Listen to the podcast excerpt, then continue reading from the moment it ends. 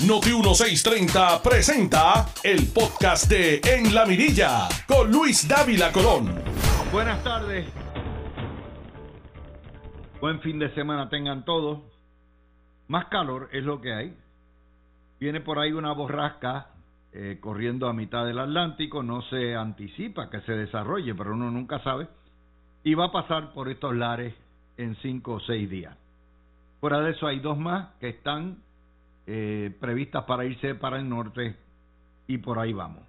Empezamos ya, oiga, como relojito suizo. Viernes 18 de agosto y esto tiene heavy. Eh, para los amantes del fútbol o el soccer, este fin de semana es filete.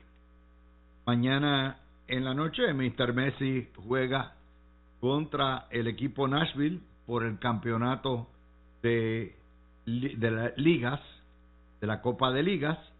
Y a las 6 de la mañana el domingo, los que quieran ver la Copa Mundial Femenina, entre una nueva batalla entre ingleses y españoles, pueden disfrutar con el café tempranito el domingo en la mañana. Así que banquete total de fútbol. Vamos a lo que vinimos, el análisis de las noticias. Hoy el titular aquí en la mañana, el, no fue portada, pero fue página 6 del vocero y página 6 del nuevo día, el informe del Contralor Electoral sobre las finanzas y los donativos de la campaña del alcalde popular de Ponce, Luis Irizarri Pavón, que determina que escondió donativos de el corrupto Oscar Santamaría en sus informes electorales y que se negó a enmendar para incluirlos en la oficina del Contralor Electoral. Y encima lo que es un préstamo dudoso de, de 50 mil dólares creo que era, que tomó el alcalde para su campaña, aquel que pasó el cepillo para que los empleados pagaran. Todo eso le conllevó lo que para mí es la multa más alta que yo he visto a políticos algunos, 160 mil billetes por distintas violaciones. Y por no reportar 24 mil dólares en donativos, de los cuales 19 mil eran de Oscar Santa María. Eh, contrario a la historia de El Nuevo Día, que la escribe Gloria Ruiz Quillan, que es bastante, una historia bastante eh, neutral y limpia, la del vocero, lo primero que pregunta es ¿y qué pasó con Miguel Romero? Eso es lo que le interesa a Istra Pacheco y hacemos la diferencia de las dos historias. En realidad, prácticamente la totalidad de los políticos tienen irregularidades en los donativos de todos los partidos. Y el lavado mayor de billetes ocurre en el Partido Comunista de Puerto Rico, que recibe subvenciones de las uniones de Puerto Rico y de los unionanos, de los unionados, particularmente de las filiales de la sello. Eh, y eso, pues, pasa, como dicen por ahí para abajo. Aquí la pregunta fundamental es, independientemente de todas las violaciones, si hubo un pay for play con Oscar Santamaría. Una cosa que diga, yo le di 20 mil pesos, 50 mil dólares. Y otra cosa es que ese donativo haya resultado en beneficios para Oscar Santamaría y sus compañías, o, sea, el famoso soborno, el pay for play, ¿ok? Son dos cosas distintas y conllevan distintos aspectos.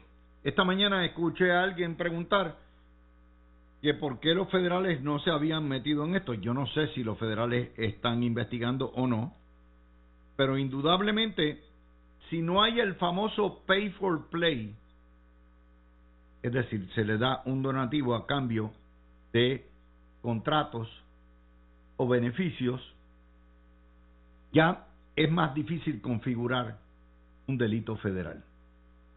Independientemente de que se puedan haber cometido delitos electorales que son asuntos ya estatales o locales.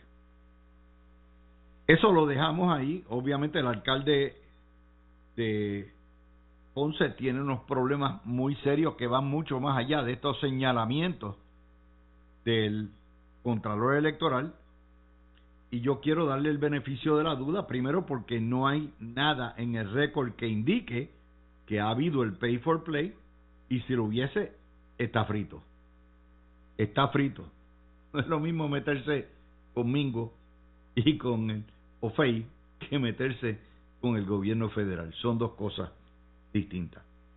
Y como no hay más, o sea, esto en este momento es un problema político serio para el Partido Popular que está en picada. Ponce es el ancla del distrito. Ponce a la gente. Por lo tanto, si tienen un alcalde tildado de corrupto, aunque sea a nivel estatal, eh, tienen un problema serio en no solamente en la ciudad, sino en todo el distrito. Claro, con un escuincle como lo es Jesús Manuel Ortiz dirigiendo el Partido Popular, donde le han dado tanto espacio a la gente que hasta Guillito dice que quiere ir para 34 años como alcalde, ya eso es otra cosa, ¿verdad? Ya eso es otra cosa. Eh, pero eso es lo más que le podemos decir en cuanto a esa noticia. Y es correcto, me parece a mí, la determinación de los de los periódicos de no convertirlo en un asunto de primera plana porque no hay todavía los elementos del pay for play. También la segunda plana esta mañana fue que el negociado de energía denegó el aumento de cuatro centavos de Luma, que lo hace a base del ajuste de combustible que nos respetó el Partido Popular en los 80 y que permite que energía eléctrica, administrado por Luma, eh, le pase al consumidor todo lo que sube el petróleo y el gas y todo eso. Pero eso no quiere decir que no va a haber aumento. Si ustedes se fijan, lo que ha hecho, siempre Luma pide más, porque sabe que le van a dar menos. Y el negociado de energía generalmente lo que hace es que ajusta, que afeita. Esto se operaría, me imagino que para el último trimestre del año, el ajuste va de cuánto va a ser, un centavo, dos centavos, tres centavos, no lo sabemos, pero va a ser menor a lo que le rechazaron a Luma ayer. Pero de que viene, viene. Así que no hagan fiesta, que por ahí viene eso. Eh, nos dice también el periódico eh, El Nuevo Día, renuncias de sol y playa dejan en el aire la demolición de obras de la piscina o del área recreativa. El bollete de este condominio que lleva 30 años, el huracán le pasó por arriba a todas las áreas recreativas, tuvieron que reconstruirla, eh, aparentemente se metieron en la zona marítimo terrestre, no hicieron el deslinde correcto, lo echaron para atrás, y ahora no hay dinero porque la mitad de los condóminos no quieren pagar lo que es la derrama. Y nos dice Noticel que la Junta de Planificación ha pedido una multa de 100 mil toletes contra los condóminos de Sol y Playa y se lo han pedido al juez David Quiñones Portalitén, que es un juez popular, que fue el que mandó a arrestar y a meter presa a la presidenta de la Junta y que resultó en la renuncia de todos los miembros de la Junta. Yo no sé cuántos apartamentos tiene Sol y Playa, pero eso es un huevo de multa. Eso es un delirio de multa. Eso pudiera terminar o culminar en una derrama fácilmente de tres mil dólares para cada uno de los condómines, ponga usted que el mantenimiento sea 250, 300 dólares, eso es heavy duty. Y ahí es donde estamos. Ahora no solamente es contra la presidenta y la junta de directores, que trató de buscar una derrama y la mitad de los condóminos le dijeron este es y ahora sí que se pusieron los huevos de APZ aquí. El juez obviamente tiene la opción de meter la multa. La óptica, en este caso, donde interviene la Junta de Planificación, al igual que en el caso de los suegros de Jennifer González, donde interviene recursos naturales, es que las agencias del gobierno de Pierluisi están bailando al son que le exige Eliezer Molina. Puede ser cierto, puede ser falso, pero esa es la óptica. Eso es lo que quería Eliezer Molina en ambos casos. Y el gobierno lo complació. Si eso tiene unos efectos políticos no tiene unos efectos políticos y partidistas, eso ustedes lo determinan. Pero las cosas hay que analizarlas en conjunto. Y las, las acciones del gobierno tienen unas consecuencias, tanto jurídicas y administrativas, como tienen consecuencias en la vida de los hogares o de las residencias que impactan esas multas, tanto en la casa de los suegros de Jennifer González, como en la casa de los, me imagino, cientos de, de de sol y playa, y tiene efectos políticos.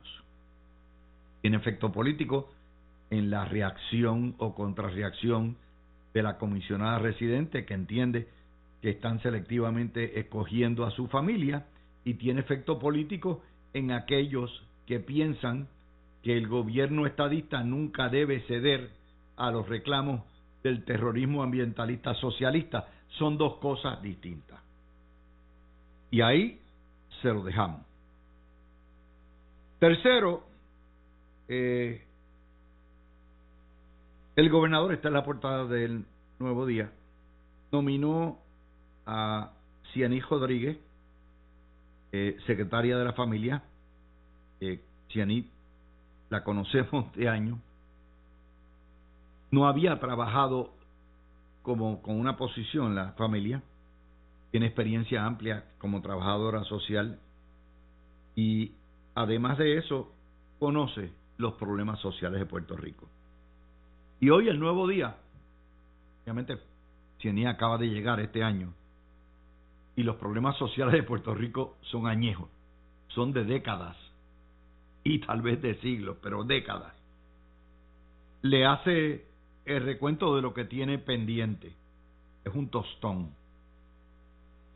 El Departamento de la Familia tiene actualmente activos 8.347 referidos de abusos de menores. 8.000. Para que ustedes tengan una idea cuánto es eso, si usted va al Coliseo Roberto Clemente y llena las gradas y no le pone butacas abajo, más o menos eso es lo que hay. 8.347. De hecho, eso debe haber subido a 9.000 porque esto es a junio, crea, creo que era. Tiene también 7.026 referidos de abuso de personas mayores de edad. Sume ahí 8 y 7, estamos hablando de 15 mil entre menores y mayores. Y tiene 673 referidos de abusos contra discapacitados, sobre 16 mil casos. El DF ha sido una de las agencias que más dinero le ha recortado la Junta. Y los trabajadores sociales que trabajan allí hacen de tripas corazones y se hacen de tripas corazones con los contratos de terapistas, de psicólogos, de profesionales, de trabajadores sociales, aparte que tienen que hacer el trabajo social, de ayudar. Esto es un tostón. Y la, secretaria designada dice, yo voy a contratar 100 nuevos trabajadores sociales dentro del presupuesto que tengo, pero eso no da. Eso no da, apenas da para comenzar. El miedo mío es que la Junta de Control Fiscal siga recortando. Y número dos, que el irresponsable Senado que tengamos le corte el pescuezo a la secretaria de la familia y a la secretaria de educación. Porque están en la de esas. Este ha sido el gobierno legislativo más sanguinario en la historia de Puerto Rico. Y se han dedicado a obstaculizar y ese teje que tienen entre uno y otro, ¿no? Ese teje que tienen entre lo que es los presidentes camerales y los nuevos squinkles que dominan el partido es de tres pares. Ahí tenemos el ejemplo de lo que ha pasado con los cambios de la ley electoral. Eso es heavy duty. Así que eso es otra noticia. Otra de las notas es eh, Noticel, el grupo Queremos Sol, se opone al uso de la reconversión de las plantas eléctricas a gas natural que recomienda el propio gobierno federal y el cuerpo de ingenieros como una medida provisional en estos 15, 20 años en lo que se transforma el sistema eléctrico. La, la, ironía de todo esto es que ellos no quieren nada, porque hace dos días había una demanda, comentamos, una demanda contra las fincas solares en el sur de Puerto Rico que están casi terminadas y que lo que falta es la conexión y que constituirían un alivio y es energía verde. ¿Por qué? Porque todos estos comunistas no quieren absolutamente nada. Ellos lo menos que tienen es interés en ustedes para que le baje la factura a ustedes y para que tengan un sistema eléctrico que sea nuevamente sustentable, verde y que sea mucho más barato. No, porque si eso pasa ellos pierden. Y es la locura que queremos sol. Bueno, pues los de queremos sol están peleando contra las plantas de sol también. Solamente en Puerto Rico se dan estas poca vergüenzas, pero ahí estamos. Y para colmo los colmos, hoy nos informan en la página 12 del Nuevo Día que el huracán Fiona causó daños a 857 obras de reconstrucción ya en proceso que estaban de la reconstrucción de María. O sea, esto es un huracán que se llevó todo y cuando se empieza a arreglar llega otro huracán y se lleva todo. De 9.000 obras, 857 sufrieron daños por Fiona, o sea, el 10%. Es que es así hay tropical y estamos en esa. Eh, el Partido Popular, y en eso Ángel Mato, que mucho lo pelo, pero mucho lo quiero también, esto no tiene que ver una cosa con la otra, le dijo a Lisi Burgos y a los odiantes de dignidad, ese proyecto contra el transformismo que genera odio contra la comunidad LGBT no va. Muy bien. Así es que debe ser. Lo menos que necesita Puerto Rico son más divisiones por asuntos que no son no tienen inconsecuentes completamente y que lo único que hacen es generar odio contra minorías en nuestro pequeño terruño. Muy bien por Ángel Mato y por el Partido Popular ya que estamos hablando de populares, vamos a coger a Gapito.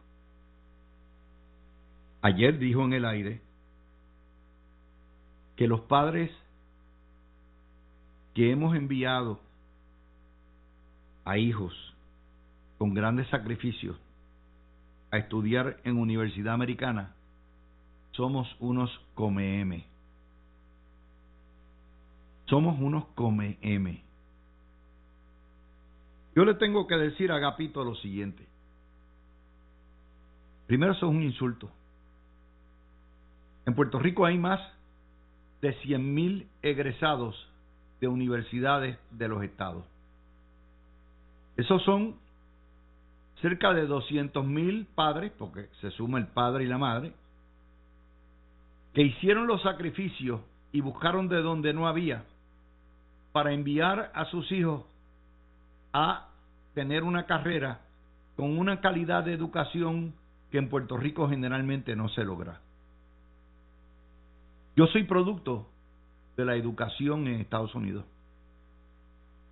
En los 60, cuando no había mucho, mis padres, dos profesionales, hicieron una segunda hipoteca sobre su casa para poderme enviar a la Universidad de Marquette jesuita privada en el estado de Wisconsin a hacer mi bachillerato con la esperanza de que yo siguiera en la Facultad de Derecho de alguna de las universidades americanas.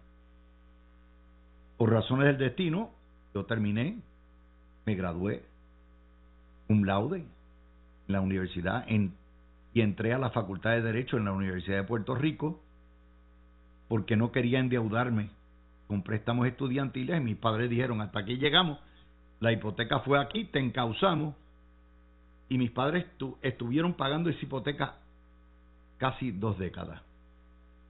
Hubiesen terminado de saldar su casa en cinco años. Gran sacrificio y se los agradezco.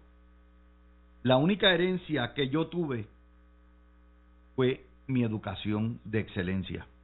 Educación que cuando vine a la Universidad de Puerto Rico tuve que aguantar cada uno de los años huelgas, huelgas, huelgas, una huelga violenta de estudiantes y de, eh, de uniones donde destruyeron los baños de la Facultad de Derecho, pusieron excreta en todas las paredes, en todas las paredes, y por poco no nos graduamos el año que nos tocaba, nos tocaba graduar si estamos estudiando para Válida y para finales a la misma vez. Yo sé lo que es eso.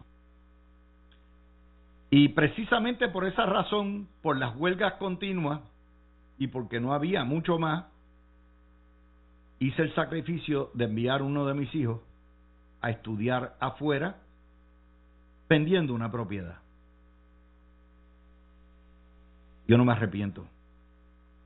No me hace come Yo prefiero que tengan una buena una educación porque esa es la herencia que yo les dejo aunque represente que tenga que trabajar bien adentro mis 70 años, vale la pena el sacrificio.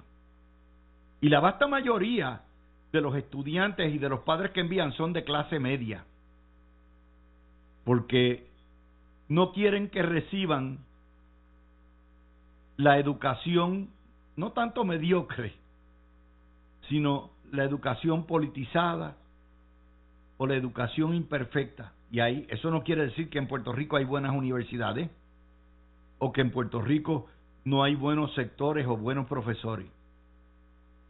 Pero es bien fácil pararse desde Cuamo, ¿verdad? Teniendo todas las cuentas que tiene Agapito y viviendo y teniendo un alcalde, habiendo vivido de la política durante los últimos 20 años y venir a decir que los que nos sacrificamos y los que se han sacrificado por décadas para enviar sus hijos a Universidad Americana son unos come Nuevamente, ese es mi comentario. Y con eso cierro este análisis. Cuando regrese, vengo con Cristian Sobrino y con Aurelio Algevis con el análisis de la noticia. Vamos a empezar con lo que dijo el politólogo chileno Axel Kaiser en el foro de la Asociación de Comercio al Detal, que no es nada distinto a lo que hemos dicho en este programa por 24 años, años, por lo que dice Sobrino todos los días, por lo que digo yo, pero como les digo, en Puerto Rico nadie es profeta en su propia tierra. Hay que esperar que venga alguien de afuera a decirnos exactamente lo que estamos diciendo Tú escuchas el podcast de En la Mirilla con Luis Dávila Colón por Noti 1630. Bueno, de regreso con ustedes para que ustedes vean que en este en este oficio hay que ser intelectualmente honesto. Y no todo lo que apesta necesariamente es todo el pozo muro. ahorita hicimos el análisis de lo que pasa en Ponce y cogimos con, con pinzas, ¿no? Y el compañero Jay Fonseca acaba de dar unas expresiones oficiales del empresario y asesor legislativo Oscar Santamaría sobre la investigación del alcalde de Ponce. Y cito literalmente tal como Santa María le escribe y lo pone Jay Fonseca. Dice Santa María, el donativo fue entregado al comité de campaña y no al alcalde en su carácter personal. Nunca pedí nada a cambio del donativo. La actividad fue en un restaurante. Asimismo, te dejo saber que ciertamente fue un donativo en exceso a lo que la ley establece. Para esto la ley tiene un remedio y es devolver el dinero. No hubo ninguna violación a una ley federal. Lamento que la impresión que se está dando es que entregué el dinero al alcalde. Aunque la ley establece que el dinero debe ser devuelto al individuo, no tengo objeción alguna en que se entregue al secretario de Hacienda. Y, obviamente, el contratista espera sentencia en el Tribunal Federal dentro de unos meses. Eh, él es testigo estrella en muchos de los casos, fue testigo cooperador, de manera que tiene que tener algún prearreglo con los federales. Y Dice Jay que es verdad, Santa María tiene que pagar 6 millones de pesos al gobierno federal tras su acuerdo por declararse culpable. Así es como se bregan las cosas. Eso es lo que es. No quiere decir que el alcalde está liberado de las culpas locales. Pero como yo les digo aquí, todos los políticos de todos los partidos lavan, bregan con dinero oscuro. Eh, eso es, ha sido así toda la vida. Antes era con las latitas, ratones y que sacaban mirio de billetes a todo lo que da y decían, son 800 mil pesos, 500 mil pesos, todo de la tía Manuela que los pagó chavito a chavito en buste. Era dinero lavado. Lo que pasa es que obviamente eso ahora se persigue y ya no es tan fácil. Y mire, está el FBI mirando todo el tiempo. Así que me alegro que haya salido y esto, pues, nuevamente, mientras haya raza humana, habrá prostíbulos y mientras haya prostíbulos, habrán partidos políticos y políticos de todos los tipos y todos los tamaños, tamaños, and that is what it is. Punto. El problema aquí es nuevamente que se dé a cambio con fondos federales o fondos estatales, que se convierta en payola. Ahí ya estamos hablando de palabras mayores. Bueno, eh, vamos a hablar de el politólogo chileno Axel Kaiser, de derecha, que lo han traído en el foro de la Asociación de Comercio al Detal, eh, y que está viendo a Puerto Rico como él analiza todos los países de Latinoamérica, incluyendo el suyo en Chile. Y vino a decir, mire a ver si esto le suena, que para que la isla progrese y genere riqueza tiene que darse una serie de condiciones. Uno, parar la sangría migratoria. Dos, pagar mejores salarios para que la gente se quede y vuelva. Tres, dejar de culpar a otros por nuestros propios errores y negligencia. Cuatro, enfocarse en la creación de buenos empleos. Quinto, promover la libertad económica. De hecho, Puerto Rico es, sexto, la jurisdicción americana con más frenos, permisos, cortapisas impuestas al sector privado. Por lo tanto, es la jurisdicción de menos libertad económica existe en los estados. Y para hacer eso, obviamente, hay que desreglamentar la llamada permisología, hay que bajar el tamaño del gobierno, hay que cambiar las actitudes de que el gobierno es todo lo que lo paga, todo eso. Octavo, hay que bajar los impuestos y reducir ese gobierno. Y finalmente dice, si Puerto Rico fuese independiente, sería una catástrofe. Tiene que venir una persona que ve de afuera preparadísimo para hacer el análisis como lo era Carlos Alberto Montaner, como lo ha, sido distintos, para que los comerciantes de Puerto Rico escuchen y digan, llegó el obispo de Roma, qué cosa linda, qué cosa mama, qué cosa linda, qué cosa mona. Ay, mamá, hoy estuvo sobrino en el almuerzo de Axel Kaiser, el almuerzo no, me imagino la charla de la mañana, así que nos va a hablar qué hay de nuevo. Adelante. Bueno, bueno Luis, eh, saludo a ti, saludo a Aurelio y a toda la audiencia. En efecto, estuve hoy eh, por la mañana en el, en el en un foro Raya eh, Desayuno que auspició el Instituto de Libertad Económica eh, y allí había una audiencia muy bien nutrida de exgobernadoras, empresarios, eh, algunos legisladores eh, y otras figuras muy cómicas verlas allí. y en algunos casos, en un momento yo estaba, estaba sentado en la mesa con Iván Rivera y yo y Axel dio una charla yo creo que era muy conmovedora en términos de la información y de la narrativa que él estaba presentando, pero yo miro a Iván y le digo, oye Iván, qué cómico, ¿verdad? Porque estoy escuchando aquí a Dávila Colón, pero acento chileno. y, está, y aquí está todo el mundo en, en, en shock. Están quedándose quietos. yo, nadie es profeta en la tierra. a, mí me exiliaron por eso. no, no, y, déjame darte más. O sea, no, no, no solamente lo que sale en el periódico, sino también indicó de que él estaba, el señor, el doctor Kaiser estaba sorprendido de que él nunca había visto un lugar donde la clase empresarial tuviese tan poca noción de lo que es libertad económica y de política pública en esa dirección. Eh, y de nuevo, yo hago una pregunta que pude insertar en el proceso, que, que, era si el empresario debía continuar auspiciando medios que promulgaban una visión anticapital, anti-mercado libre, anti-libertad económica. Y la contestación del señor Kaiser fue, deben continuar haciéndolo solo si se quieren suicidar.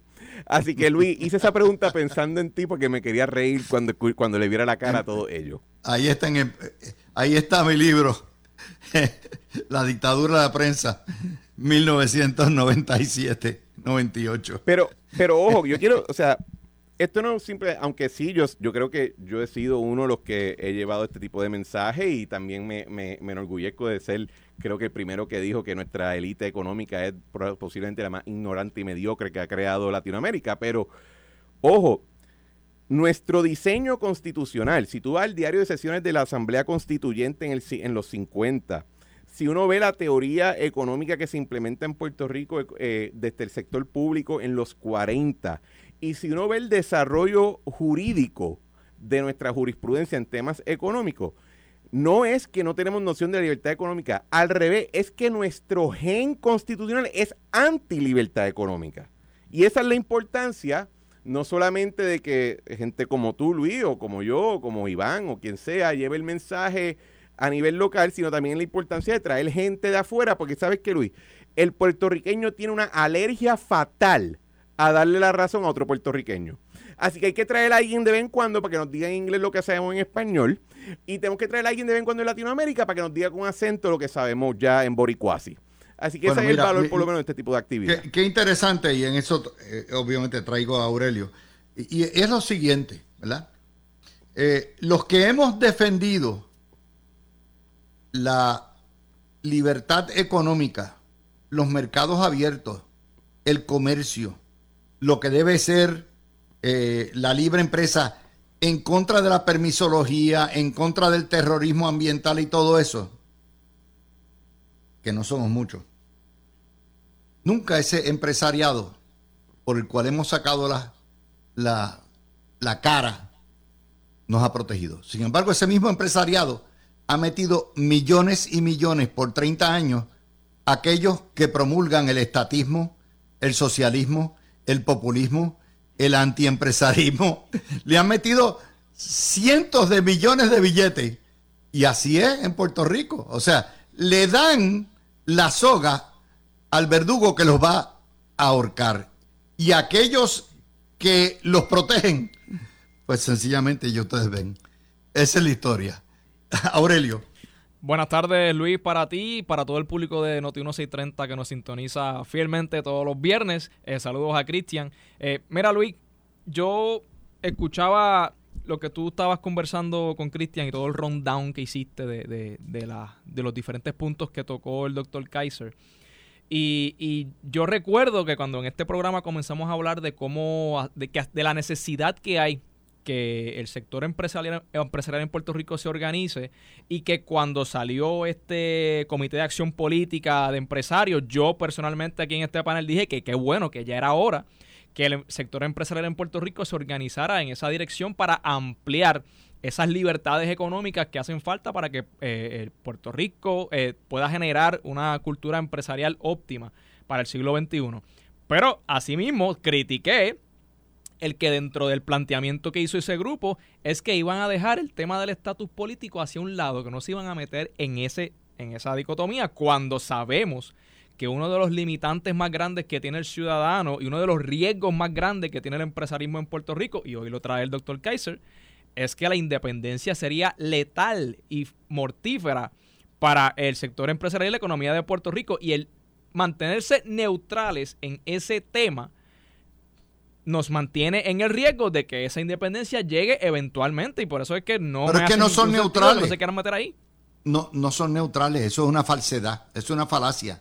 Pues son, Desde son el suicidas, Club de los entonces, 600, la Puerto Rico USA Foundation, la Cámara de Comercio, MIDA, eh, eh, tú los detallistas, todos son aparatos que trabajan para el Partido Popular y mantener el, el status quo. Eso ha sido así toda la vida. Eso así toda la vida. No han cambiado. Por lo tanto, oye, quieren más billetes, quieren progreso, pero no quieren salir del hueco. Eso, de nuevo, contraproducente. Estamos hablando de las contradicciones del capitalismo puertorriqueño, que no es otra cosa que una oligarquía y unos, ¿verdad? Eh, oligopolios que se preservan así y piensan que si esto es un Estado, porque van a tener que pagar contribuciones federales, que van a arruinarse sus negocios. Esa es la verdad, este sobrino. y, y, este y, algunos, ¿verdad? No, voy, voy a generalizar, pero que quede claro que siempre hay excepciones. Pero estos son los mismos, las mismas clases eh, o personas que, por ejemplo, eh, le daban la bienvenida a que en Puerto Rico se, se redujera el, el, poco autogobierno que teníamos con la implementación de una junta, porque ellos juraban que esa junta iba esencialmente a ensuciarse las manos por ellos. Iban a llevar a cabo acciones que les favorecieran a ellos al detrimento de otros sectores en Puerto Rico sin tener que pasar por la discusión eh, electoral. Y es, es, es, esa desconexión incluso que el doctor Kaiser le, le, le recriminó, porque no hay opción en un, en un... Esto es bien fácil de entender. Si usted no quiere política, si usted no quiere discusión, usted es monarquista. Cuando hay un rey, adivine qué, no se discute nada. Excepto lo duro que te va a dar el cantazo, si te da. Ahora, si usted quiere participar de un proceso abierto donde hay elecciones, donde las personas te tienen que hacer caso, donde tú te enteras de lo que pasa, eso requiere entonces política. Y por demasiado tiempo en Puerto Rico, la élite económica se ha entendido que, eso de política, ay, Fochi, yo no tengo que ver con eso. Ay, pero ¿por qué tengo que yo prestarle atención a lo que la gente necesite? Y con ese tipo de actitud es que entonces le han abierto las puertas a todos estos grupos, francamente, anarquistas, que lo que quieren es que Puerto Rico haga un desmadre. Y tú lo bueno, ves. En, en, gran medida, Cristian y Aurelio, eh, en Puerto Rico el crecimiento desmedido del independentismo en las últimas dos o tres décadas, dos décadas, se debe exactamente a que ese mismo empresariado lo ha propiciado, lo ha auspiciado, lo ha pagado, lo ha recompensado. Y por eso tienen, ellos no saben lo que viene, pero it is what it is, Aurelio. Sí, pero también hay una, también unos puntos que, que, es importante traerlo y, ¿vale? quisiera aprovechar la oportunidad eh, para profundizar con el tema del doctor, porque él menciona ciertamente unos elementos como por ejemplo el que Puerto Rico necesita pagar mejores salarios para que sea competitivo. Bueno, se han hecho unos, unos se ha aprobado legislación para aumentar el salario mínimo en Puerto Rico. Eh, ya, está en 9.50, debe estar sobre, el 10, sobre los 10 dólares a partir del año que viene. Pero también el sector empresarial tiene una responsabilidad de, para, querer, para ser competitivos, tienen que entonces ellos aumentar los salarios para las posiciones que están ofreciendo a los empleados en Puerto Rico, porque, porque el gobierno no puede tampoco meterse a estar aumentando el salario todo el tiempo, porque infringe entonces en esas libertades económicas. Y creo que eso es importante resaltarlo también, la responsabilidad que tiene el sector privado empresarial de mantenerse competitivos en, en, en, el siglo XXI y, en el Puerto Rico que estamos viviendo, donde hay inflación y donde hay eh, falta de falta de empleo, porque la gente se está yendo fuera de Puerto Rico precisamente porque los salarios no son competitivos, porque en adición a las condiciones eh, económicas y sociales que hay aquí, que también las podemos discutir. Pero hay otro elemento que el doctor trae, que yo lo mencioné el viernes pasado, que en un momento dado, él, él, antes de venir a, Puerto Rico, eh, mencionaba eh, que, en Puerto Rico había mucha dependencia y que en Puerto Rico eh, la cosa estaba difícil, pero hoy menciona que un Puerto Rico independiente pues sería nefasto. Y yo creo que eso no es bueno o malo, yo creo que it is what it is, como dice, como dice Cristian, o sea, esa es la realidad que nos ha tocado vivir.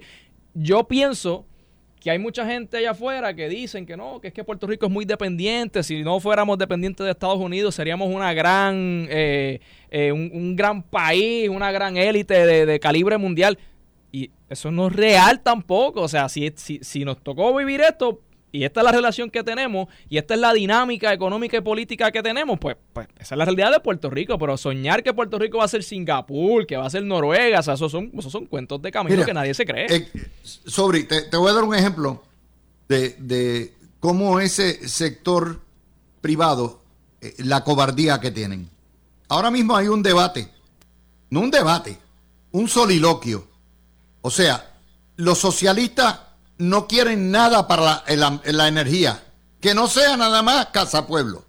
Ellos todo lo tienen, ah, no, no, los Mazol, porque son independentistas, obviamente, pero ellos no quieren gas natural, no quieren petróleo, no quieren nuclear, no quieren eh, waste to energy, no quieren eh, molinos de viento, no quieren fincas solares. Y en eso, la queja mayor de ese empresariado que berrean como bebé es que el costo de la electricidad es tan grande.